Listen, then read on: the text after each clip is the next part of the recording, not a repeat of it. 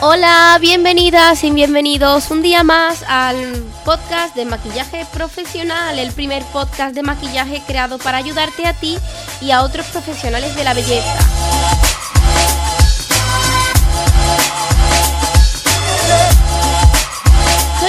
Rodríguez, profesional del maquillaje con más de 10 años de experiencia en el sector de la belleza, editora del blog By María José y colaboradora en el medio de comunicación Hay un Sur de aquí de Sevilla, donde tengo una columna para hablar sobre belleza y maquillaje. Pretendo ayudarte con este podcast si eres maquilladora, si te gusta el maquillaje o simplemente te gusta mi trabajo. Estoy aquí para ayudaros, para compartir sobre todo mi experiencia y para pasar un ratito ameno y así disfrutar de mi trabajo. Sin más, comenzamos con este podcast, el segundo podcast del año 2020. Como podéis notar en mi voz, todavía estoy un poco constipada, me lo tenéis que perdonar, pero es que era o seguir mm, sin grabar podcast o grabar el podcast con la voz de, Pito, que a veces me sale. Y aquí estoy. He preferido grabar el podcast con la voz de Pito. Hoy para mí este programa eh, es un programa especial porque voy a abrir como otra mm, sección eh, dentro del podcast que se va a llamar Historia del Maquillaje. Eh, ¿Y por qué quiero abrir esta sección de Historia del Maquillaje en el podcast? Pues os cuento un poco cómo ha nacido este, mm, esta, ¿cómo lo diría? Esta, eh, estas ganas de aprender y de saber y de conocer, pues la historia del maquillaje en sí, que va más allá de la historia del maquillaje que nos enseñan en las escuelas, en las academias, eh, que tocamos pues el maquillaje típico años 20, el maquillaje de Egipto, eh, cómo se maquillaban en la antigua Grecia y patatín, patatán. Eh, todo eso lo iré tocando a lo largo de, de, los siguientes podcasts y este año y demás, pero para mí la historia del maquillaje no solamente se centra ahí, es la historia de la industria de la belleza, la industria de la cosmética, el cómo nacen esas primeras formulaciones, eh, quiénes fueron los pioneros y esto realmente es una cosa que siempre me ha gustado, pero que ha estado como dormida en mí. Y antes de empezar con el podcast, quiero contaros qué es eh, o quiénes han sido los que han despertado en mí esta curiosidad y estas ganas de investigar, de leer, de incluso hacer entradas en el blog y de plantearme muchísimos proyectos que, bueno, que ni siquiera he comenzado ni he escrito ni nada, pero mm, de aquí pueden salir muchísimas cosas chulísimas. Así que voy, voy a ello. Antes de empezar, como siempre, agradecer, agradecer a la gente que está aquí, agradecer a los alumnos que ya están inscritos en mis cursos profesionales de este año 2020, de los cursos que comenzamos ahora en enero. Gracias, simplemente gracias. Sin vosotros realmente no, no comería porque yo vivo eh, de vender mi formación, de hacer formación y gracias, gracias por estar ahí siempre a toda la gente. Ahora sí que sí, os cuento eh, qué y quiénes han sido los que han despertado esta curiosidad en mí. Una curiosidad que estaba, pero bueno, estaba ahí como un poco pasiva. De vez en cuando me ponía algún documental o de vez en cuando buscaba alguna información vía Wikipedia eh, y demás, pero eh, ahora es que llevo casi todas las vacaciones de Navidad y he empezado enero terminado las vacaciones y he empezado siguiendo con este ritmo de investigar, de investigar, de recopilar, de leer, incluso de comprar, que ya os contaré en, en otro podcast de qué se trata eso de comprar. Pero tengo que deciros que es que está en mis manos, ha llegado a mis manos un libro eh, Face Painting, The Story of Makeup de Lisa Eldridge, un libro muy famosísimo dentro de los maquilladores, dentro del mundo de la belleza, de la cosmética, de la historia del maquillaje incluso. Eh, yo conocía este libro que en español no lo hay, a mí me lo han regalado en inglés, sé que lo hay en alemán, porque ahora os contaré una anécdota que he tenido en, esto, en estas últimas semanas. Sé que lo hay en alemán y no sé si lo hay en otros más idiomas. Sé que en español este libro no lo hay. ¿De qué trata este libro? Pues este libro trata eh, de la historia del maquillaje. Eh, como ya os he dicho, está en inglés, pero yo he dedicado también parte de estas vacaciones a irlo traduciendo poco a poco. Creedme que es un trabajo de, de chinos, ¿no? Esto es un trabajo de locos porque mm, día sí, día también he estado con el traductor, escribiendo. Eh, bueno, eh, me he hecho una experta en traducción. Aún así, la traducción no está 100% bien y no tengo todo el libro traducido todavía. Eh, tengo gran parte, me quedan muy poquitas páginas para traducirlo al completo, pero mm, todavía me queda un poco. Ya iré hablando, ya iré contando de sobre hablando sobre todo sobre las cosas interesantes que puedo que podemos encontrar en este libro. Para mí una de las cosas más interesantes es la historia de los cosméticos, la historia del maquillaje en sí, la historia de las formulaciones, de cómo de cómo son esos pioneros realmente en la belleza y en la cosmética, en la perfumería también cómo son esos pioneros y hay una persona concretamente que ha sido la primera que ha llamado mi atención. Pero antes de decirlo es eso, yo desde aquí quiero dar las gracias a mis seis alumnos del grupo de martes que terminó en diciembre, eh, a Rocío, Chayo, eh, Carmen, Noelia, Javi y Ana, a ellos sobre todo les quiero dar las gracias porque ya se los dije en el último día de clase, ya les comenté que me hacía muchísima ilusión y que el grupo al completo junto con otros grupos habían sido como... Em, las personas que han ido sanándome por una etapa en la que he pasado no muy agradable. Eh, y ellos concretamente me han hecho este regalo el libro de Face Painting mm, de Story of Makeup, eh, me han hecho este regalo y desde aquí, ya se los dije en persona, pero desde aquí le quiero decir a los seis de nuevo que muchísimas gracias porque al igual que les dije en el último día de clase que ellos no sabían la magnitud y la y la fuerza que me habían dado, ellos no eran conscientes de eso, creo que a día de hoy tampoco son conscientes del monstruo que han despertado en mí. creo que no van a ser conscientes. Yo, mm, mis palabras, espero que les llegue. Eh, siempre de agradecimiento, por supuesto. Pero el que haya llegado este libro a mí, eh, de verdad que es que ando como una loca. Desde que lo tengo en mi poder el día 10 de diciembre, eh, no he parado, no he parado de leer, de investigar, de traducir, de buscar más información para complementar, porque esto, de verdad, este tipo de libro, concretamente este, ahora ya los reyes me han traído otros libros que ya os enseñaré vía story. Eh, que por cierto podéis seguir mi trabajo eh, en la cuenta de Instagram arroba by María José Rodríguez y por ahí voy compartiendo stories de vez en cuando, trabajos y demás. Eh, ya compartiré vía stories cuáles son esos libros que me han traído los reyes. Volviendo un poco a lo que os estaba comentando, os vuelvo a decir que de verdad que este libro ha despertado en mí eh, muchas ganas de crear, muchas ganas de investigar, muchas ganas de llevar proyectos a cabo. Eh, vuelvo a insistir que este libro es una joya, una joya. No hay nada que tuviésemos que desechar de este libro, de verdad. Así que muchísimas gracias a Lisa Eldridge, que es la editora y la autora de gran parte de, mm, bueno, de la información, digamos, del libro, trabajo, eh, los cosméticos vintage que vienen y demás. Muchísimas gracias a Lisa, porque de verdad creo eh, que deberíamos de decirle eh, que gracias por esta maravillosa obra que ha creado para los amantes del maquillaje y la cosmética. Dedicaré otro día, otro podcast a hablaros del libro. Iré sacando textos que son importantes para, bueno, pues para hablaros realmente del contenido también del libro, pero hoy no quiero centrar eh, el podcast en hablar de este libro. Como bien he empezado diciendo, ha habido una cosa eh, que es el libro y estos alumnos que han despertado en mí mis ganas de investigar sobre la historia del maquillaje. Y hoy, pues por supuesto, voy a hablaros de esa parte de la historia del maquillaje, hablando de Eugene Rimmel, eh, que bueno, ya con el apellido podréis adivinar quién es.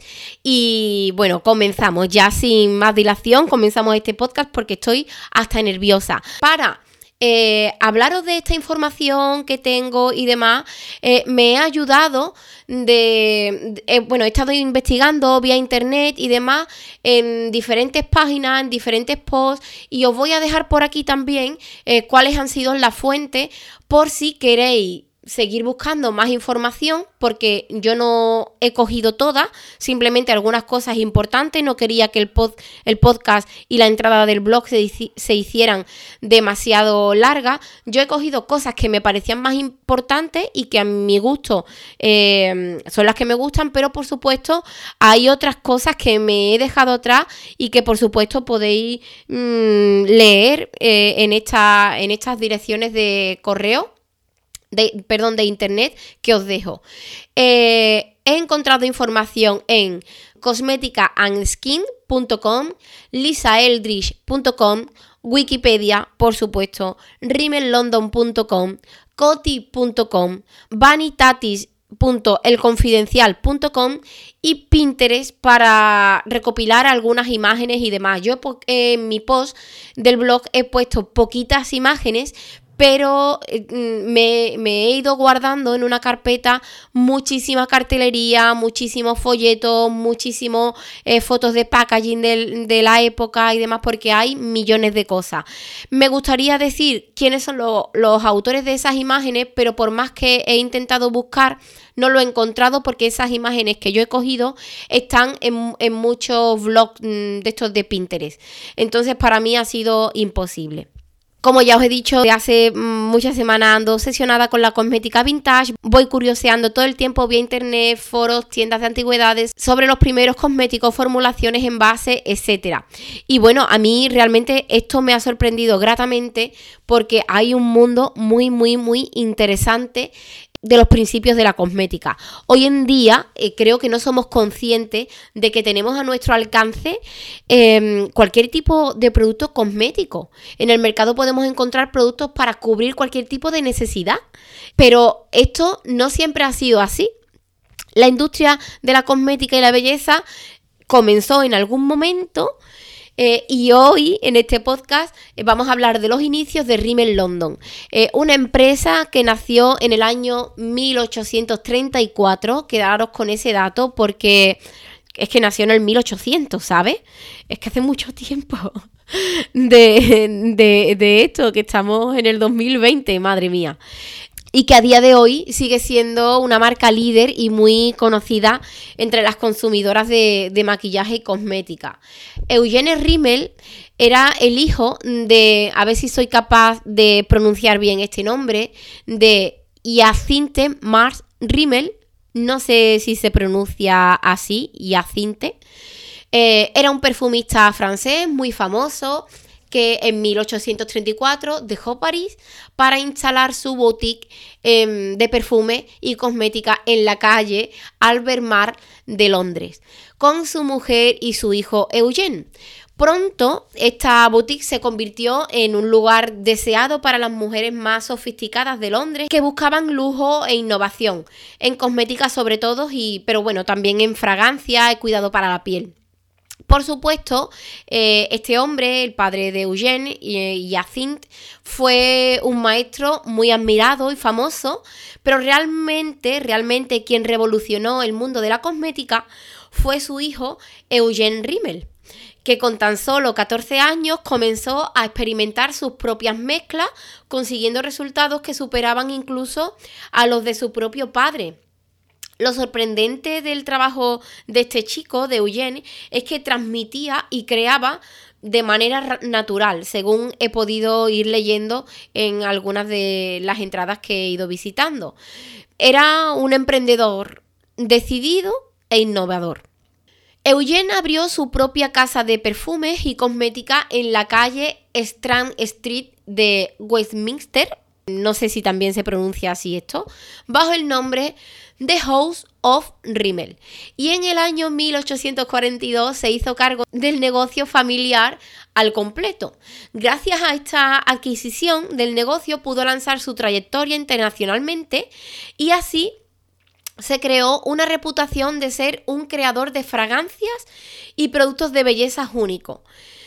Realmente yo lo que saco y lo que leo de toda la información que he podido recopilar es que Rimmel era una persona imparable. Eh, también llegó a la vida, llegó al mundo, creo que en una época puntera para el crecimiento de la cosmética. Y si tenía esa curiosidad y esa, eh, bueno, esa eh, digamos, suerte de haber nacido en una familia de perfumistas, como lo era su padre, pues todo lo tenía como más al alcance. Es ese golpe de suerte que a veces necesitamos. Está claro que mm, de nada sirve un golpe de suerte si luego no tenemos nosotros esa curiosidad. Y este hombre la tenía. Él marcaba una gran diferencia en su trabajo, además de realizar muchos avances de la belleza. Eh, una curiosidad es que fue pionero en introducir catálogos de pedidos por correo, una idea mm, completamente nueva en el mundo de la perfumería y la cosmética. Eh, estamos hablando de catálogos, catálogos eh, en esa época en que todo era como muy difícil de acceder. Eh, otra de las curiosidades fue la venta de abanicos perfumados.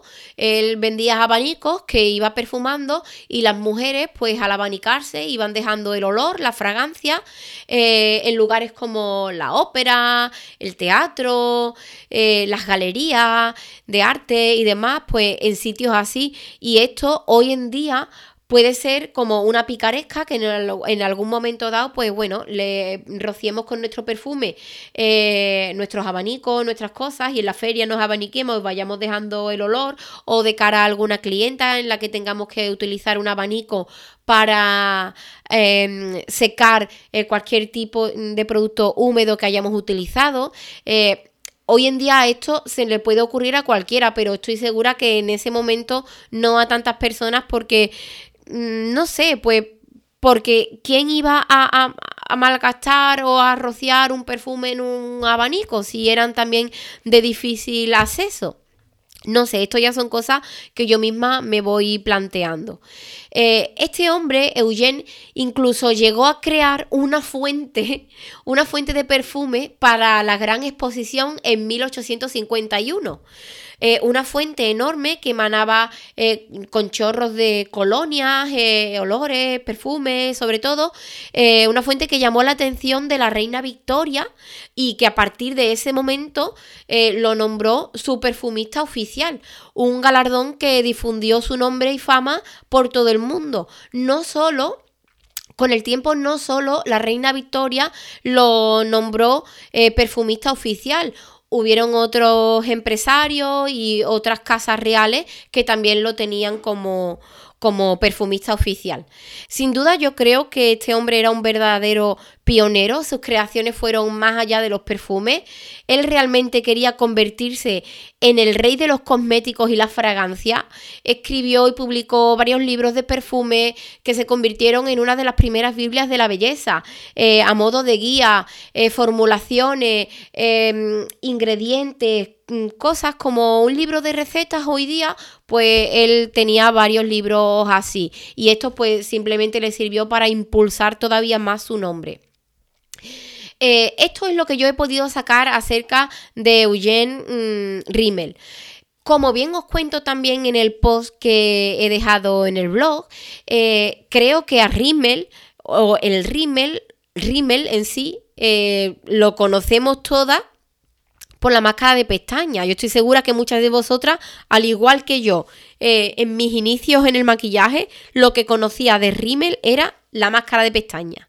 incluso así eh, llamaba a cualquier máscara. Yo a la de Maybelline, pues también el rímel.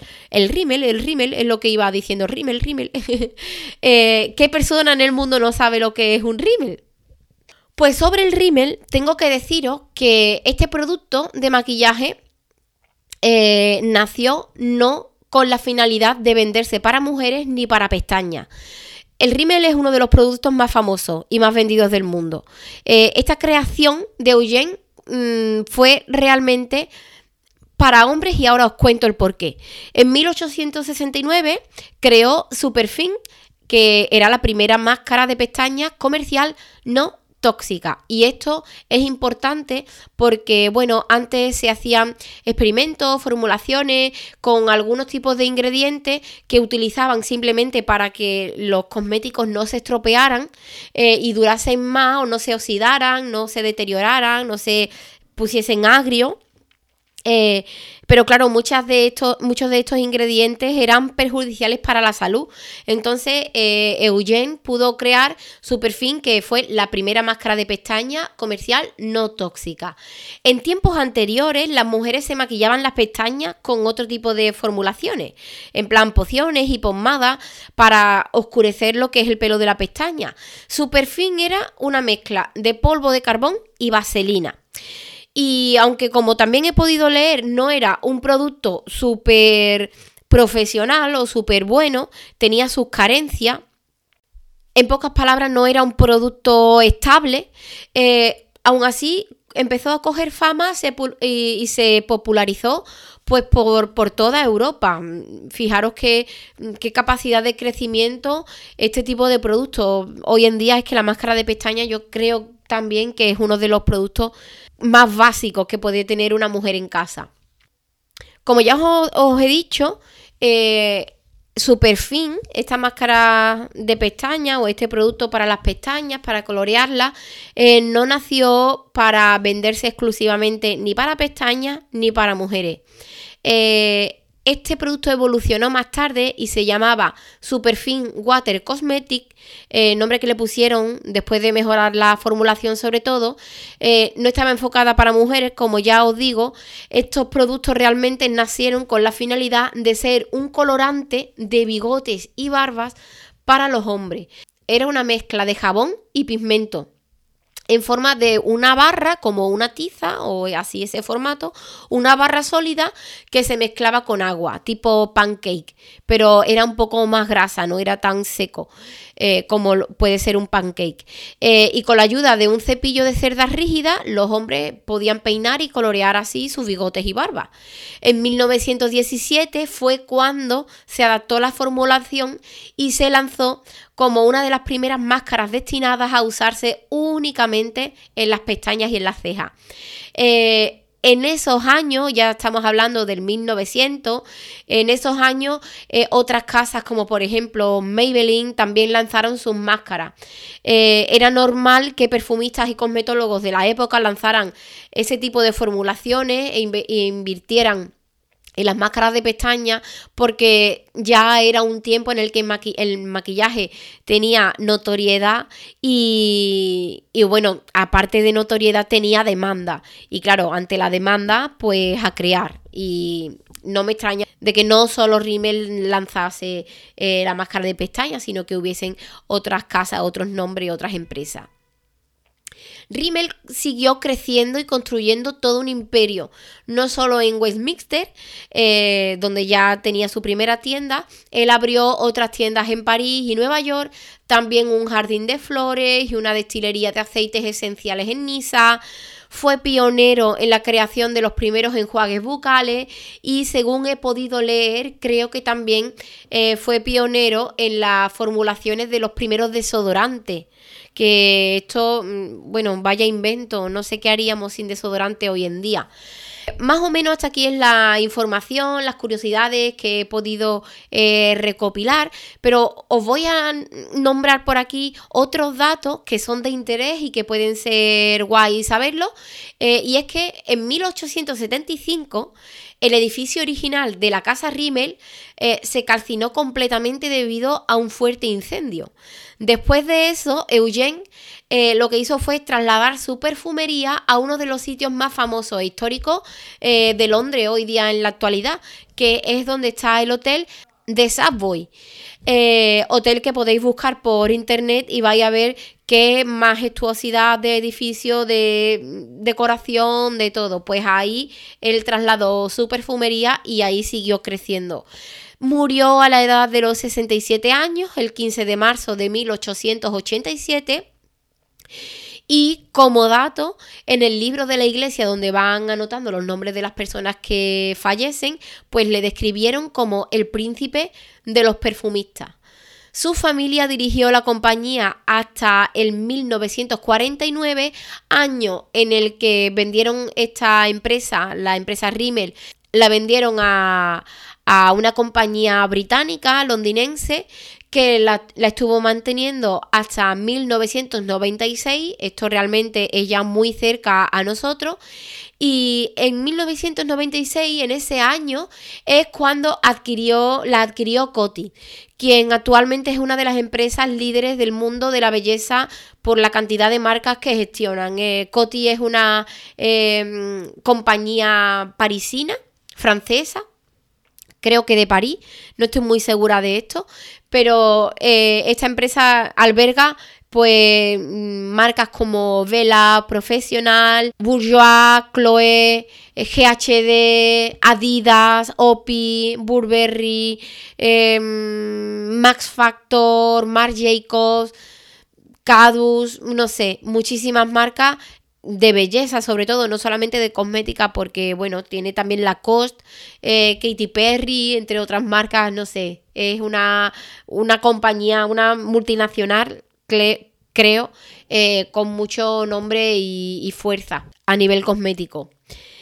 En la actualidad, realmente, para ir terminando este podcast, en la actualidad, hoy en día, a ver, los productos Rimmel se siguen vendiendo en perfumería y grandes almacenes, siguiendo los principios de su fundador, que era el poder acercar la belleza a todo el mundo.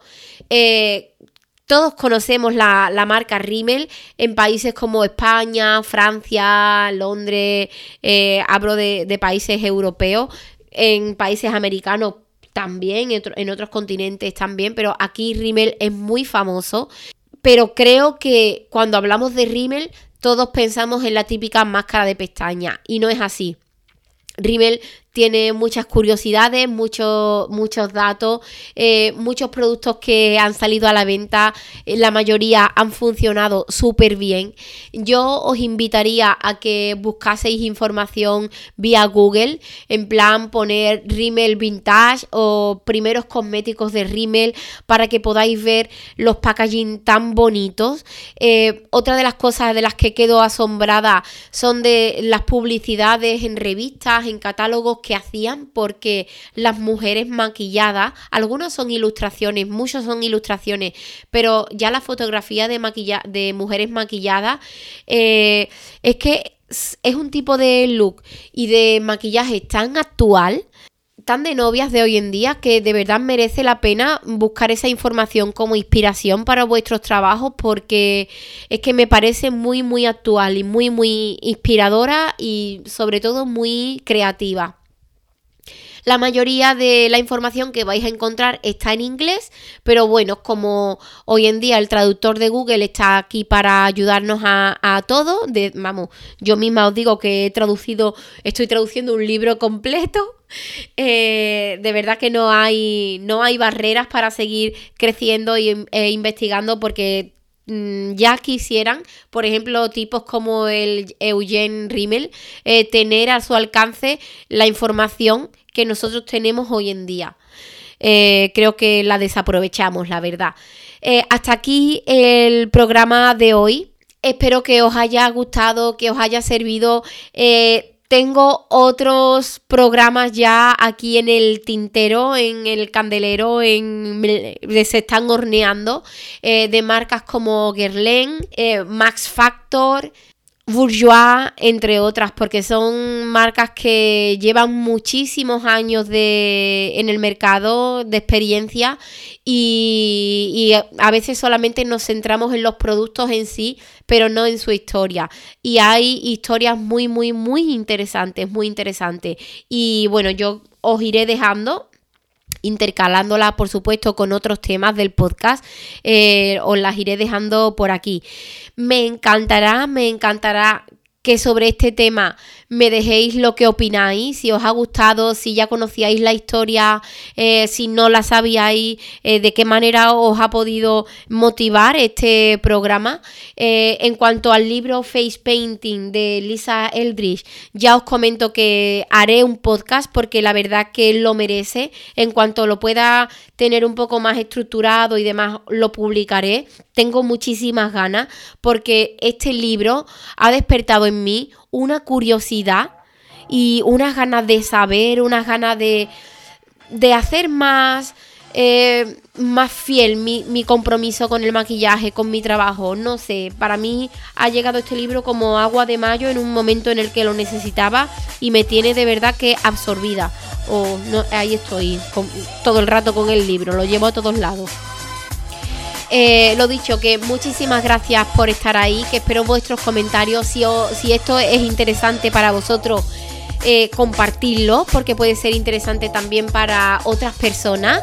Y, nada, que aquí estoy para lo que necesitéis.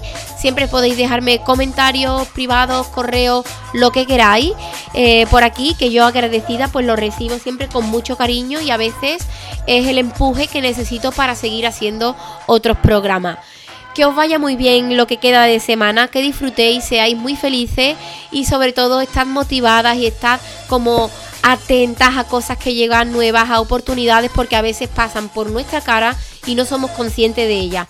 Nos oímos pronto, muchísimas gracias, muchos besos y, y muchos saludos para todas las personas que estáis oyendo mi, mi podcast. Un besote.